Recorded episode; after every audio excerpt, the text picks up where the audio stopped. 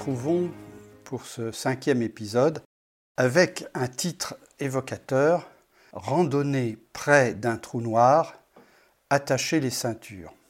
Alors les trous noirs, on avait déjà prédit leur existence au XIXe siècle, mais à l'époque on ne disposait pas des outils pour le décrire. Il a fallu attendre la relativité d'Einstein. Et lorsque la théorie des trous noirs a commencé à émerger, Einstein l'a entièrement refusé, il n'y croyait pas et jusqu'à ces derniers jours, il a refusé d'y croire.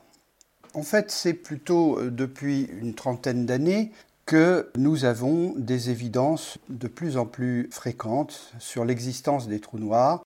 Aujourd'hui, eh bien, ils ont rejoint le bestiaire des astres dont nous avions parlé, les étoiles, les planètes, les astéroïdes. Maintenant, nous connaissons environ 500 trous noirs et nous découvrons jour après jour qu'ils ont une importance dans le développement des galaxies. C'est donc plus qu'un phénomène euh, anecdotique, ce sont vraiment des astres qui ont leur rôle dans l'écosystème galactique. Alors le problème des trous noirs, c'est qu'ils sont très difficiles à observer. La raison, nous l'avons vu la dernière fois, ils sont très petits. Je vous disais que pour transformer la Terre en trou noir, il faudrait la comprimer dans le volume d'un dé à coudre. De la même façon, le Soleil, si on le transformait en trou noir, euh, n'aurait que 6 km de diamètre. Vous imaginez ce que c'est 6 km dans l'espace interstellaire, quasiment impossible à voir. L'autre raison, c'est que le trou noir, par définition, emprisonne la lumière et donc euh, n'en émet pas. Et euh, pour terminer les comparaisons, si je vous parle maintenant d'un très gros trou noir qui est celui au centre de notre galaxie, 4,2 millions de masses solaires, eh bien, ce trou noir, avec ce poids gigantesque, est très petit puisque son diamètre n'excède pas un quart de l'orbite de Mercure, vous voyez, la planète dont l'orbite est la plus petite.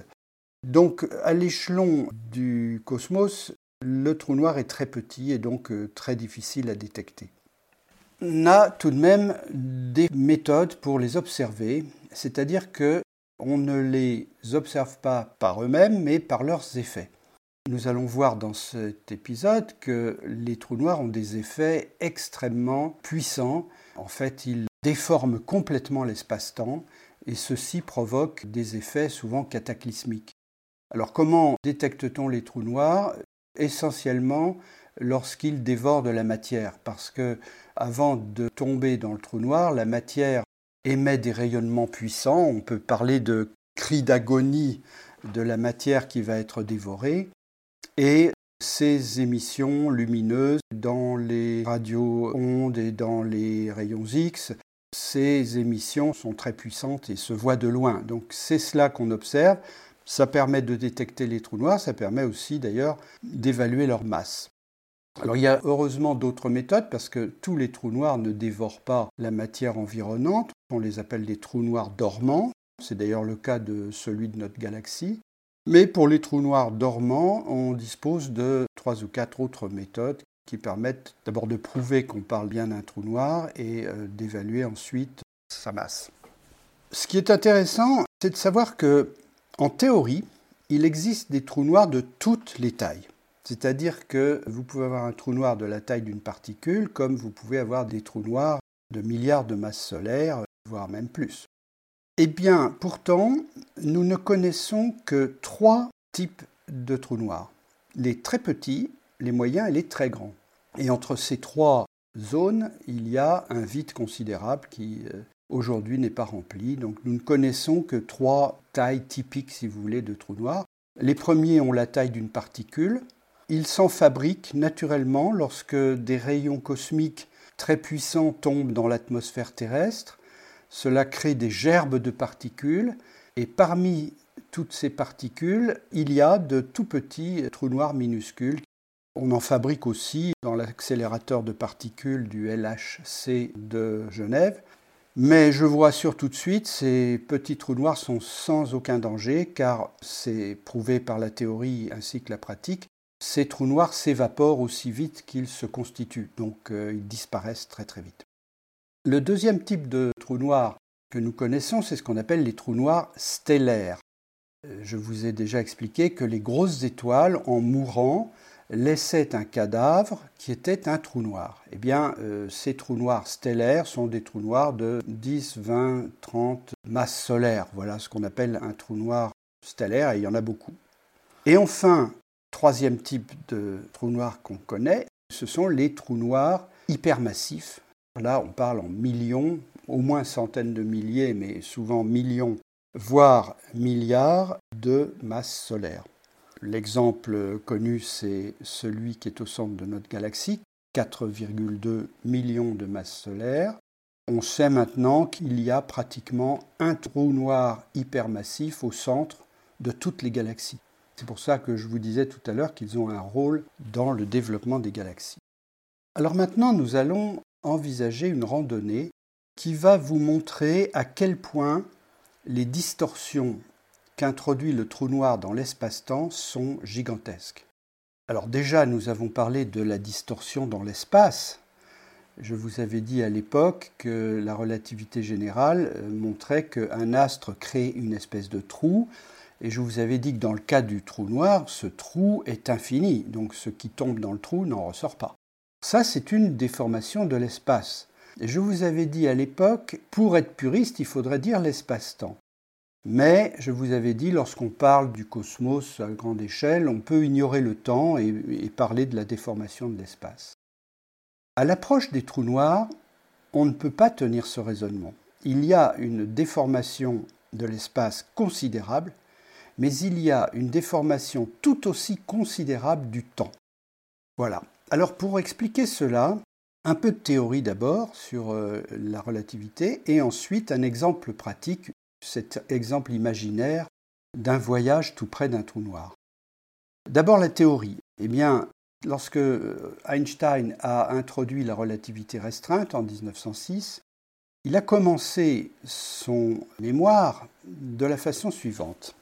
Il a dit Vous êtes habitués à ce qu'il y ait un temps universel. À l'époque, il y avait ce qu'on appelait l'horloge universelle, quand on voulait mettre sa montre à l'heure, il suffisait d'appeler l'horloge universelle. Aujourd'hui, tout ça se fait par électronique, automatiquement. Donc nous sommes habitués à ce qu'il y ait un temps unique, le même pour tout le monde, et ça simplifie grandement la vie, qu'on appelle le temps universel. Et Einstein dit, eh bien, oubliez cette notion, il n'existe pas de temps universel. Imaginez que chaque montre, chaque horloge dans une maison a son temps propre qui peut différer des autres. Dans la vie courante, il n'y a pas ce genre d'écart. Donc ça veut dire que sur le plan pratique, vous pouvez continuer à vivre avec le temps universel, mais dès qu'un objet prend une vitesse importante, disons qui s'approche de la vitesse de la lumière, alors là, il en va totalement différemment.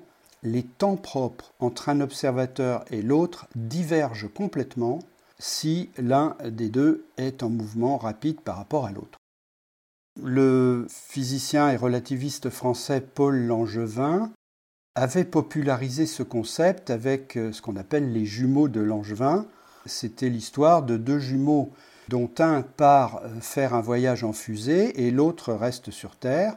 Et lorsque euh, le premier qui a passé deux ans dans sa fusée revient sur Terre, son frère l'attend à la base euh, des fusées, il se retrouve, le premier qui a fait le voyage a deux ans de plus, et l'autre qui l'attendait a 20 ans de plus. Eh bien, vous voyez, cet effet paradoxal est totalement prouvé aujourd'hui par toute la physique et les observations dans les accélérateurs de particules, dans le cosmos. C'est totalement prouvé. Il se crée un décalage lorsque un observateur voyage vite par rapport à l'autre et d'ailleurs, on a même mesuré ce décalage pour un observateur qui partait à bord d'un avion de New York à Los Angeles et qui revenait.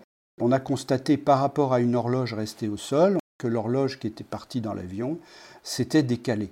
Alors je vous dis tout de suite, c'est des milliardièmes de secondes, hein, mais euh, on a absolument constaté pour un vol commercial en avion le phénomène des jumeaux de Langevin revenons sur notre sujet des trous noirs, il est autre chose qui introduit de gros écarts entre les horloges, les champs gravitationnels. lorsqu'un champ gravitationnel devient très important, une horloge qui s'y trouve se décale par rapport à une horloge qui est en dehors de ce champ. Donc les différences de champ gravitationnel décalent les horloges. Et c'est ce que nous allons illustrer à propos d'un trou noir. Nous allons donc imaginer l'histoire d'un astronaute, baptisons-le Thomas si vous voulez, qui est parti avec ses amis euh, dans une fusée vers un trou noir et qui a l'intention de quitter la fusée, de dire au revoir à ses camarades et de s'approcher de ce qu'on appelle l'horizon du trou noir. L'horizon, si vous voulez, c'est le point de non-retour. C'est le diamètre que vous pouvez approcher, mais une fois que vous arrivez à ce diamètre-là, vous tombez irrémédiablement dans le trou noir. Donc c'est euh, le point de non-retour. Il a souhaité approcher cet horizon et même entrer dans le trou noir pour voir ce qui s'y passe. Alors évidemment, lui-même sait très bien qu'il ne ressortira jamais de ce trou noir, ainsi que ses amis. Mais c'est ainsi, il a décidé d'être le premier homme à, à voir ce qui se passe lorsqu'on entre dans un trou noir. Je précise tout de suite que c'est un grand trou noir que nous allons choisir, parce que si c'était un petit, même de la taille du Soleil par exemple, le cosmonaute Thomas ne pourrait pas approcher l'horizon, ou tout au moins il pourrait, mais il serait déchiqueté par ce qu'on appelle les forces de marée. Il terminerait sa vie un peu comme ces condamnés qui, euh, jusqu'au XVIIe siècle, étaient écartelés. A l'inverse, lorsqu'il s'agit d'un grand trou noir, hypermassif par exemple, eh euh, on peut entrer dans le trou noir sans dommage euh, corporel. Par contre, la suite risque d'être plus difficile. Eh bien, cette fusée arrive près du trou noir et elle se met en orbite autour. Vous savez qu'un trou noir, c'est un astre. Hein. On peut très bien euh, être en orbite autour d'un trou noir comme on peut se mettre en orbite autour d'une planète ou d'une étoile. Donc la fusée se met en orbite et euh, Thomas met sa combinaison, dit au revoir à ses camarades et on le lance vers le trou noir. On va supposer que lui-même comme ses amis sont dotés de petits télescopes portatifs qui leur permettent de se voir. Et nous allons commenter ce que l'un voit et ce que l'autre voit. D'abord, nous allons nous mettre dans la peau des camarades de Thomas, qui le voient partir allègrement vers le trou noir. Au moment où, un peu plus tard, Thomas approche de l'horizon, que voient ses camarades dans leur petit télescope? Ils voient que Thomas les salue de la main et ils constatent que sa main se ralentit comme s'il se fatiguait de dire au revoir. Sa main se ralentit de plus en plus au fur et à mesure qu'il arrive sur l'horizon. Et lorsqu'il arrive pile à l'horizon, sa main extrêmement ralentie se fige. Et lui-même, son corps tout apparaît comme s'il était statufié. Voilà ce que observent ses amis. Thomas s'est statufié en arrivant à l'horizon du trou noir et son image reste là figée. En fait, pour Thomas, ce n'est pas du tout ce qui s'est passé, parce que Thomas a son temps propre. Là, je vous ai parlé de ce qui se passe dans le temps propre de ses amis. Thomas a son temps propre, et dans son temps propre, c'est pas du tout ce qui s'est passé. D'abord, il n'a pas ralenti sa main, il a dit au revoir euh, jusqu'au moment où, il avait clairement vu qu'il avait traversé l'horizon, et puis il a continué à vivre. Sa montre battait toujours la seconde de la même façon, et son cœur euh, battait son pouls euh, tout à fait naturellement. Il est entré dans le trou noir, et il s'est livré à d'autres activités, il a pris quelques mesures de ce qu'il observait, etc. Alors pourquoi donc, vu depuis la fusée, pourquoi donc Thomas s'est figé, s'est statufié? Eh bien c'est simplement que le temps se déforme tellement à l'approche du trou noir que au moment où il traverse l'horizon, cette déformation est maximum. Et en fait le temps que l'on observe, qui est le temps qui anime Thomas, s'arrête. Si donc Thomas s'est figé, ce n'est pas lui-même qui s'est figé, c'est son temps qui, vu depuis la fusée, s'est arrêté. C'est un arrêt du temps. Alors maintenant, vous vous doutez que si je regarde le film de l'autre côté, c'est-à-dire en, disant que voit Thomas, eh bien vous vous doutez qu'il va voir quelque chose de totalement différent. Eh bien, en approchant l'horizon, il voit ses camarades euh, le saluer de la main aussi, mais lui, ce qu'il observe et qui l'étonne, c'est qu'il les voit saluer de plus en plus rapidement, au point qu'à un moment, il ne voit plus leurs mains, et à ce moment-là, chose extraordinaire, il voit la fusée partir à toute allure, comme une fusée, c'est le cas de le dire. Alors, je fais un petit aparté pour dire ce qui s'est passé réellement dans la fusée. C'est pas du tout ce qui s'est passé. Dans la fusée, les camarades n'étaient pas du tout pressés comme cela. Ils ont pris leur temps, ils lui ont dit au revoir sans accélérer. Et ils sont même restés une semaine là pour faire leur deuil de leurs camarades et pour préparer les prochaines étapes du voyage. Et ensuite, ils sont partis tranquillement et pas du tout euh, de cette façon euh, brutale qui a été observée par Thomas. Mais Thomas euh, n'en est pas à ses dernières surprises parce que il s'est étonné de voir la fusée partir aussi rapidement. Il s'est dit il y a une urgence, il y a quelque chose. Mais aussitôt après, il a vu tout le cosmos autour du tour noir commencer à accélérer. C'est-à-dire que euh, déjà, tout ce qui était dans les horizons du trou noir a commencé à tomber sur le trou noir, ce qui a fait de grands feux d'artifice. Il a vu les étoiles s'éteindre et puis euh, tout ce qui restait euh, s'éloigner avec en fait l'expansion de l'univers, s'éloigner, s'éloigner jusqu'au moment où il n'y avait plus rien. Et le moment où il n'y avait plus rien, c'est précisément le moment où il franchissait l'horizon du trou noir. Alors voyez, cette expérience est intéressante parce qu'elle montre comment le temps est déformé à l'extrême par le trou noir. Et ce dont je vous parle là est non pas observé, puisque personne n'est allé voir, mais est fondé sur la théorie, et cette théorie est totalement vérifiée, et en particulier ces décalages de temps sont tout à fait euh, connus et éprouvés. Alors maintenant, vous avez certainement en tête la question, qu'est-ce que Thomas a découvert dans le trou noir?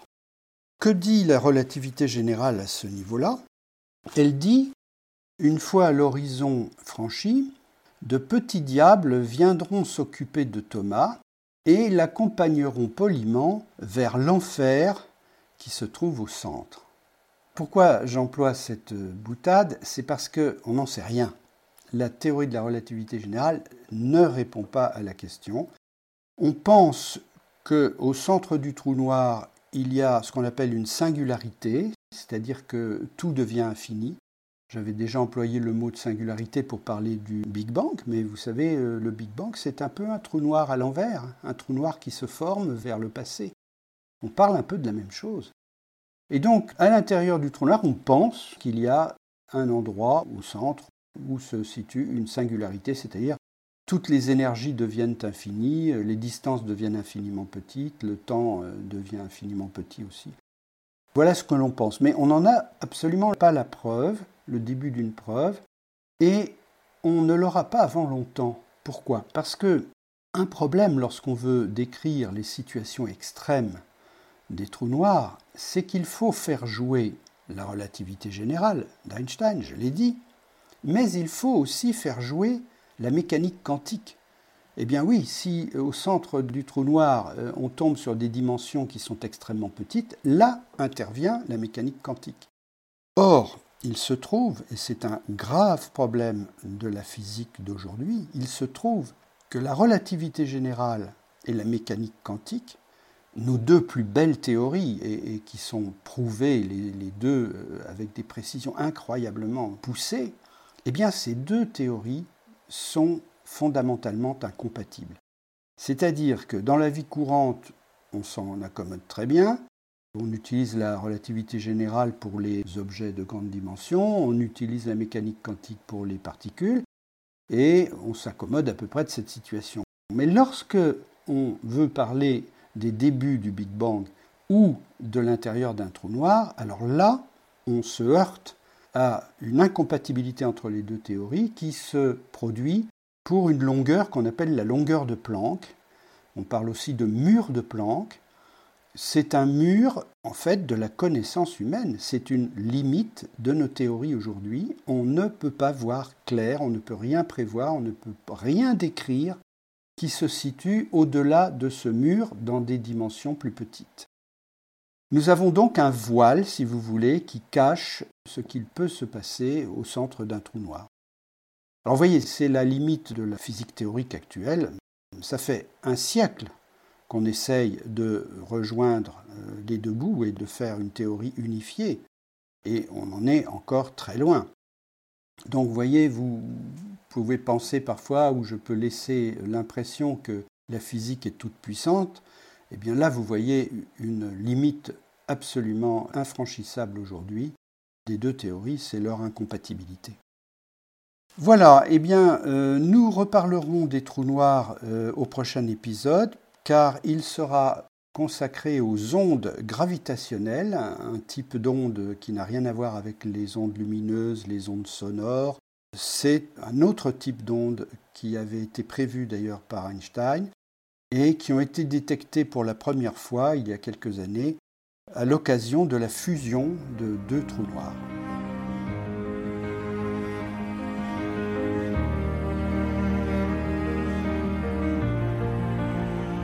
Ce podcast est tiré du livre Les clés secrètes de l'univers de Michel Galliana Mingo. Je vous invite à consulter mon site sur lequel vous pouvez aussi me joindre à www.mgm-ec.fr.